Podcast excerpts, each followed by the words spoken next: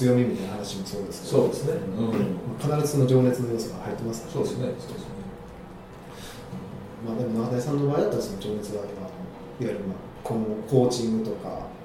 そうなんです。もうさっき言ってはったみたいに僕人をねサポートすることがすごい好きなんですよね、だから、うん、いつもやっぱその人の人生ってその人が主役じゃないですか絶対、はい。それは変わることないと。でもその人の人生の中で名脇役で登場したいなっていつも思ってるんですよね。ああなるほどな。そうそうなるほどな。そのストーリーの中に僕がちょっと出てきて、ね、そのその人をこうなんていうかな、まあ、その人の人生をこう豊かに変えるようなこう一緒に同席してたりとか。かそういうあ俺の人生の中に中谷っていうやつがおったなみたいなあー。そう分かります？そうわかります。か多分世の中そんな簡単にいかないんじゃないかな。絶対こうっていうのって中谷さんのおかげでみたいな感じと思そうそうそうそう。本当うそういう感じでなんかできたらすごい面白いなと思ってそれってでも僕みんなそう思ってると思ったんですけど、でもそうじゃないっていうことが分かって、うん。それは人それぞれなんていうかなその人に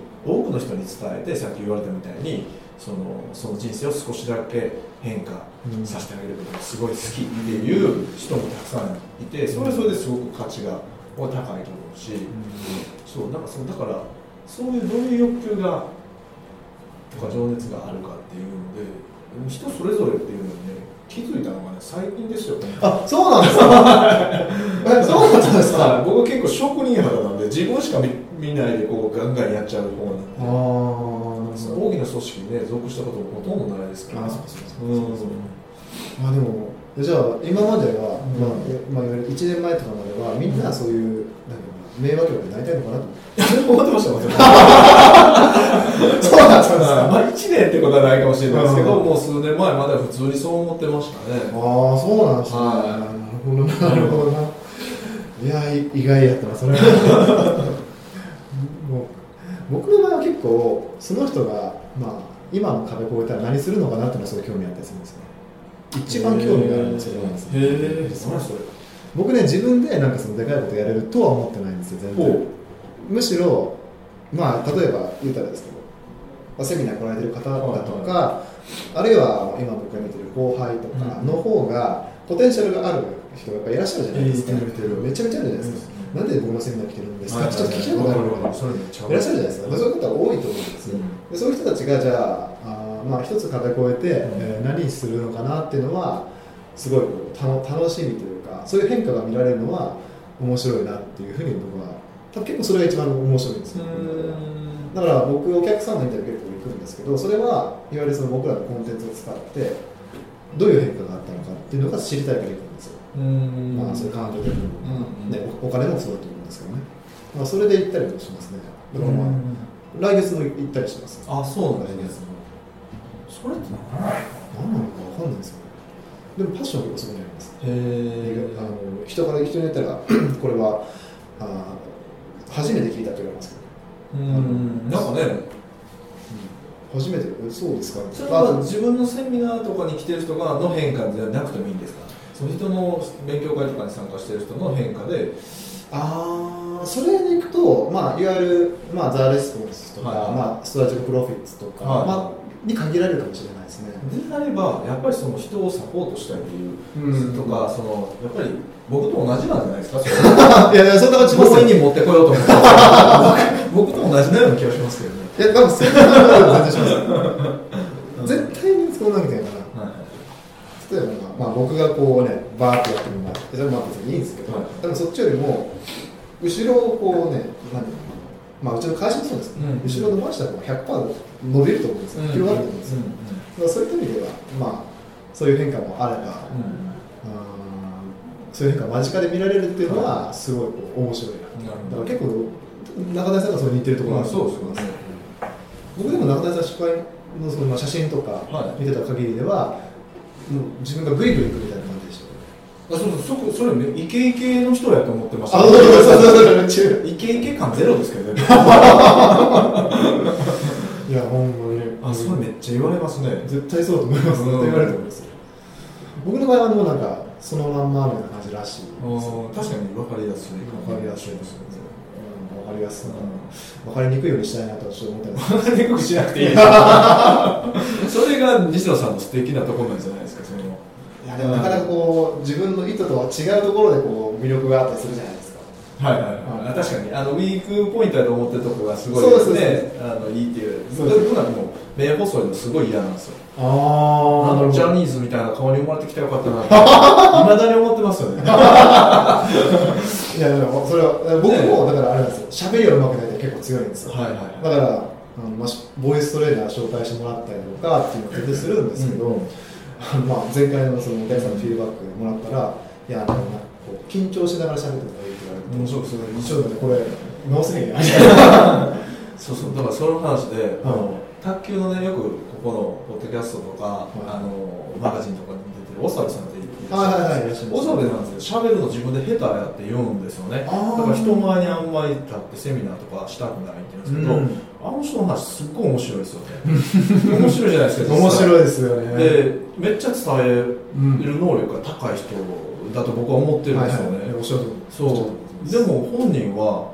いや僕は全然うまくないって言ってます。ねいやいやいやいや前に出ようぜってね。ああなるほどなるほど。そうそうなんですよ。それと同じような感じのことがね起こってると思う。んですよ、うん僕はね長部さんもっとなんか前に出て、でダイレクトの、えー会員さんとかね、もう価値をどんどん提供できる人やから出てほしいな。出てほしいめっちゃ思うんですよね。めっちゃ出てほしいと思いますそうねなんですよ。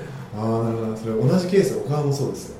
ああそうですね。小川も前に疑わないんですけど、はいはい。あのなんていうかな。あの やっぱ伝える能力すごい高いと思うんですよそうですすごい面白く、はい。面白く論理的に伝えられるっていうところが、まあ、僕はそういう話聞いてて思ってて、で最近分かったんですけど小川は自分で喋りがあんまりうまくないと思ってたらしいんですよ、うんうんうんうんであの、まあ、なんでなのみたいな話があった時に「いや俺さ例えばまあ誰か言うと、まあ、飯村とかあの山田、うんうん山田飯村さん山田さんみたいにうまく喋れないじゃんうん。みんなこう動画で笑わないじゃ 俺は求められてないんだよ。みたいな感じで言ってたんですよ。逆に何を求めてるんですか？ねだから分かったのが、うんその小川がその求めてる反応が大爆笑なんですよ。あなるほどなるほど。でも小川さん、小川の話って、うん。あのなんていうかな、大爆笑する話じゃなくて、こう深くこう、そうなずくグッとなるんですよね。うんなるほどなっていう、うん。そういうリアクションじゃないです。か。でも小川は大爆笑が欲しいんです。大爆笑だあのいわゆるそのセミナーの満足度の一つの指標としては大爆笑がなるほど。あったんですよ。それはちょっと違うんですそうそうだから多分もっと意外にいらっしゃるじゃないですか。意外っていうかまあ当たり前ですけどその小川の話がめちゃめちゃおもろい。面白いですよなんかやっぱコピーライターなんで、はいそのなんかな感情にの乗る言葉を残すのがやっぱうまいですよね,、ね。だから長いこと昔教えられたこととか言われたこととか残ってることが結構やっぱりうん。あったりとかしますからね、だからそういう意味ではめちゃくちゃ向いてる人なんですけどめちゃめちゃ向いてる人。ただやっぱりセミナーの会場の後ろの方から、は声ちっちゃいとかね。ね言う人いるんですよたまに。もう全然空気読まへんような人がいて。あまあ、そういうーの聞くとあやっぱりダメなんかなみたいな、うんうんうんだから声ちっちゃいからみんなちょっとな前のめりでこう。あ聞いてましたね聞いてましたね確かに確かに。そうそんなんありましたよ。ねだからやっぱ本当に僕が自分が伝えるのがうまいとかそうなん全然思わないですけどやっぱ長部さんとか小川さんとかねああいう人たちあのすごいやっぱり能力がうん伝える能力が高い人たちだなとめっちゃ思いますそうですよ。ねうん見てほしいですよね。出てほしいですね。すごい面白い。まあ、上なんか意外にこう弱みだったことが強みだったりとかもあるし。そうそうなんですよ。ねやっぱ一重しか男性一重じゃないとみたいな人いるじゃない。ですか助かるんですよね。そういう人もいないとね。うん。まあなんかヒットすることやっぱ違いますね。違います違い僕も僕のセミナーでもそうですし。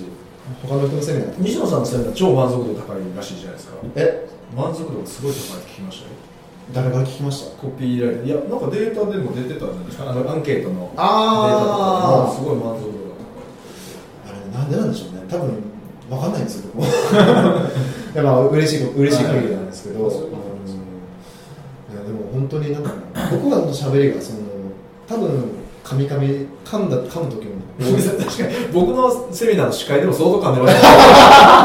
これね、そうなんですよ、しゃあないんですよ。うんこれはもう、まあ、この場を借りてでも、中田さんに本当に申し訳い。やない。全然全然すごい逆にあんなまよかったです。これなんか、草野さんの時もそうなんですよ。草野さんの時も試合をやるんですけど、はいはい。あのね、こう、まあ、盛り上げようとするんですけど、基本的に逆効果。基本的にこう、マイナスの効果。して、あの効果。を出して、うんでは、草野さんがよろしくお願いしますって言って渡して、すいませんみたいな感じやってるんですけど。いやっぱでもそうだからそういうところでいくと、例えば後輩にいらっしゃるじゃないですか、うん後輩完璧にやってるんですよ。へ完璧にこう司会をして、では西野です、よろしくお願いしますってなる私はほどポテンシャルは違うみたいな。やっぱ違うなと思いながら、俺喋るのかって。でもやっぱ感情をこっちに持ってこないといけないんで西野さん大丈夫かっていうなんかこう母性本能なるほど。なるほど。くすぐってんじゃないですか意図的に？意図的に。意図的に？意図的に。新しい天性の才能を持ってるんでまさかのそこで。ありがとうございます。いや、だからもう喋りは上手くなりたいなと思った最近。最近で。まあ、そういう次第です。いや逆にその上手くなったら伝わりにくいかもしれないそこがねね。難しいところですけどね。難しいところですね。中谷さんとか苦手なものってあるんですか？僕はあの、うん、めっちゃ多いですよ。情報を整理したりとかもうそれこそ僕物覚えもすごい悪いですしね、もう体で覚えないとダメなタイプなんでもう頭で僕でもすぐ忘れますしね。はいはいはい。苦手なことあるんですかって言ったらもう99.9%苦手なことです。そう言われると。そう言われると。うん。あでもにその苦手だからなんかこう良くなったあります？やっぱり苦手僕だからこうビジネスマンとしてももともとそんなに優秀な方じゃないんででも自分がいつでもその一番下だと思って今でもやってるからなんかそういう意味ではいいのかもしれないですね。そのこう鼻がポンって高くなることもなくコツコツコツコツ自分が今一番下やから自分が今一番下やからと思ってやれるっていうのはなんかそういう意味では良かったかなと思いますけどね。あ一瞬だけポンって稼いで消える人いるじゃないですかセンスのある人って、うん。で僕はセンスがなかったからやっぱ時間かけていろいろこう積み上げてきたものができたんちゃうかなっていうのはやっぱりもうそんな簡単に崩れへんやろなっていうその自信みたいなものはやっぱありますよね。ああなうるほど、ん。それはあれですね。長くこうビジネスやっていくには必要ですね。あそうなんですよね。そうなんですよコツコツコツコツやっていく。もう完全そうですねあーなるほど。ど起業して10年で94%ぐらい会社潰れとか言うんですけど、はいはいはい僕10年間で下積みしようって思ったぐらいですかね経営者としての。ああそうなんですか、はい。そこまで長期的に。そうです。あー。10年は準備期間って思ってだから今11年目に入ってるんですけどやっぱり今こういろんな展開がどんどんできてきてるっていうのは多分もうしっかりと10年間は勉強するじゃないけどその準備をしようっていう山に登る前のしっかりと道具を揃えたりとか、そのね、準備その運動したりとか全部含めてそういうものを作っていければ面白いなと思いながらやってきたんで。ああなるそうそうそれぐらいなんていうかな地味でコツコツしたタイプやと思いますけどね。ああそうなんですね、う なるほどだからイケイケ感ゼロですよ。いや写真じゃ伝わ伝わらないですよ。確かに伝わらないですね写真見てるだけは全然 もう生きてるみたいな感じで。そうですね。残念ながらね顔がね若干ね。若干。若干。ね浜の番長ですからね。なるほどななるほどな。まあ10年って結構一つ目安にししたりします？えーとまあ、振り返ってみて10年って価値のあった時間だなっていうのは思いますけどあーその何か10年を目安にしてやってたっていうわけじゃないですけどあー。まあその準備期間だなっていうぐらいの目安はあったけど本当それぐらいで、うん、振り返ってみると10年やることの重要さというかね大事なことっていうのはすごい感じるなっていうちょうどその10年選手がゴロゴロ周りになんか今出てきてて、うん。ね、同じタイミングで始めた仲間がみんなそうなってるじゃないですか。それはなんかこの前ねご飯食べに行った時すごいそういう話してたりした時ありましたけどね、うん。でも僕も結構10年っていうスパンは、まあ、テニスだったからなんですけど、はいはいはい。多分今から今からその、まあ、社会に出てこうマーケティングとかうんコピーライティングとか制作、あの制裁とかうんに関しては、まあ、そのぐらいかかるだろうなと思いながら、そうですよね。僕はもうちょっと気長に。いやそのスタンス持ってる人とそうじゃない人って全然結果変わると思いますけどねやっぱり。僕も変わると思うんですけど、ね。まあなんていうかなそう10年単位の話なんで、はい。そのビフォーアフターはないから。あそうですね。確かに。そう。なかなか企画とかも難しいですけど、うん。やっぱ10年間でし、ね、なんとかこう、ね、一つのセールスライティングっていうスキルを身につけようって考えてる人ともう今すぐ投稿みたいな人では、まあ圧倒的な差がやっぱ強いんじゃないかなと思いましたね、やっぱまあ今でこそこう多分まあプログラムとかいろいろあるから、あの効率的に勉強できると思うんですけど、まあとはいえでも僕の方は全然やっぱ言われたりとかやって覚えることがやっぱ多いので、うんその結果こう多分身につくスピードが他の人より遅いやろうなっていうのは結構あって、多分まあ外デースで考えるとおそらく10年やるみたいな。最低でも6年はかかる。最低でも過去の統計上。なるほどなるほど。でもねそのその観点でソースの観点でいくと、はい。あのやっぱりねコーチの存在が結構重要なんですよ。えコーチの存在がやっぱでかかった。ど。高校と中学校の先生違ったんですけど、で中学校の先生も素晴らしかったんですけど、ちょっと時間なくて見れなかったのかなって。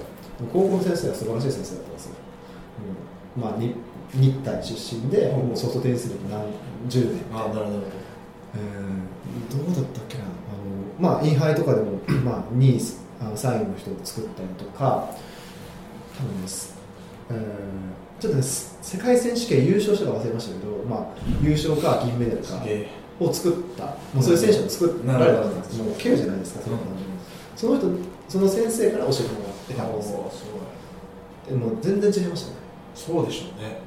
そうでしょうね。そのいいコーチがいるかいないか、まあ、つけてるかつけていないかっていうのは結構大きな差が出るかもしれないですね。それはね、あのそう今話して思いましただからやっぱりこうビジネスをちゃんと成長してさせていくんであれば、やっぱ中谷さんコーチつけたら100%いいと思います、はい。まあそうされた方がね本当にいいと思います。情熱はありますよね。でもそこに、うん。うん僕自身がそうだから先生もやっぱ上手になりました。そうそうでしょうね、僕らの高校の時のサッカー部の顧問は元バレーの選手でした。なんでこいつが？監督なんだ元バレーの選手。そうそうそう。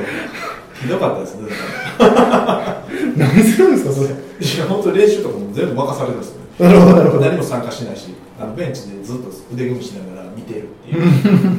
で気合そのマインドはね多少知ってるからその気合のこととかそういうことばっかり言ってましたねああ、いや評価基準がなくてしあの練習に多く参加してるやつが試合に出るみたいああ、なるほど、なるほど。ルールがわけもわからあなでうまいやつ全員辞めるみたいな。はそんな感じ。崩壊ですね。崩壊してましたね、い。